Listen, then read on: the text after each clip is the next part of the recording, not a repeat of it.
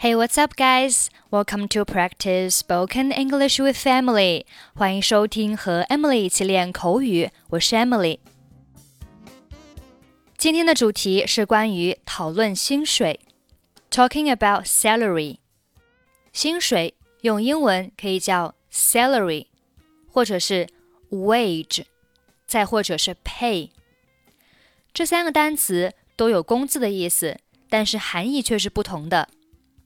Salary 指非体力劳动者所得到的工资和薪水，通常是按月，有时候是按季或者是按年计算。而 wage 是指劳动或体力劳动者所得的工资工钱，通常是按周、日等短期计算，通常呢是用作复数形式。Pay p a y 指不论工作性质如何，针对劳动所支出的报酬，它包含了 salary 和 wage，是一个不可数名词。了解了 salary、wage、pay 这三种工资的表达，下面我们来学习一些情景短语。At the start，开始。At the start，year-end bonus。年终奖，year-end bonus；housing fund，住房公积金；housing fund；provide with，提供；provide with。下面进入小对话的部分。你希望 这个工作的薪水是多少？How much do you expect for the job？我希望年薪是四千美元。I expect to get a yearly salary of four thousand dollars。顺便问一下，我可以知道薪水的情况吗？By the way。 can I know about the salary? 薪水包括底薪和提成。The pay includes a basic salary and a commission. 我可以带薪休假吗？Can I take a paid holiday? 可以，你每年有一个月的带薪休假。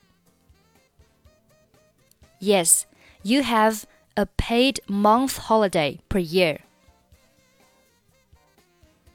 你们提供住宿吗？Do you provide accommodations? 是的，你可以免费住单间宿舍。Yes, you may get a single room in the living quarters for free. OK，下面我们来听一下今天的长对话。现在我们来谈谈薪水问题。如果我们聘你做销售经理的秘书，你期望的薪水是多少？Now let's talk about the salary. If we employ you as the secretary of the sales manager, how much would you expect of us? 我对薪水没有特别的要求。我知道你们有固定的薪资制度，我服从。Well, I don't have any special requirements for salary. I know you have a certain salary system, and I'll follow it. 我还是想告诉你一下，你可以决定是否接受这份工作。 I'd still like to tell you about the pay so that you can make a decision whether you will take the job. 愿闻其详。I'm all ears. 我们给你提供每月两百元的底薪以及年度奖，除了法定节假日之外，每年可以带薪休假一个月。 还有医疗保险、养老保险、失业保险和住房公积金。We offer you a starting salary of $200 a month, yearly bonus, and a paid month holiday a year, as well as the statutory holidays. Together with health insurance, retirement insurance, unemployment insurance, and housing fund. 就我而言，这个待遇很好。As far as I'm concerned, it's a good treatment. 如果你加班的话，报酬另给，而且你的月薪每两年上调一次。You will get extra pay if you work overtime. What's more, your monthly salary will be increased every two years. 那就再好不过了。It couldn't be better. Now let's talk about the salary. If we employ you as the secretary of the sales manager, how much would you expect of us? Well, I don't have any special requirements for salary.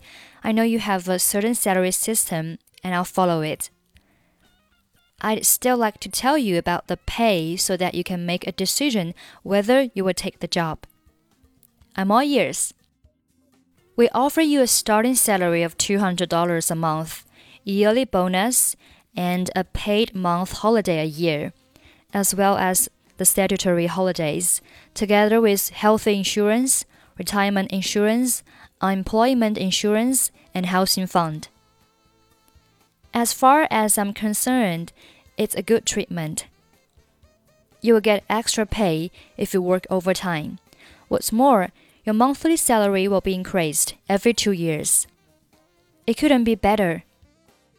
Okay, that's pretty much for today. 想要参与本期节目的跟读版本以及语音打分，欢迎您关注微信公众号“英语主播 Emily”。在公众号里回复“节目”两个字即可加入。 I'm Emily. I'll see you next time. Bye bye.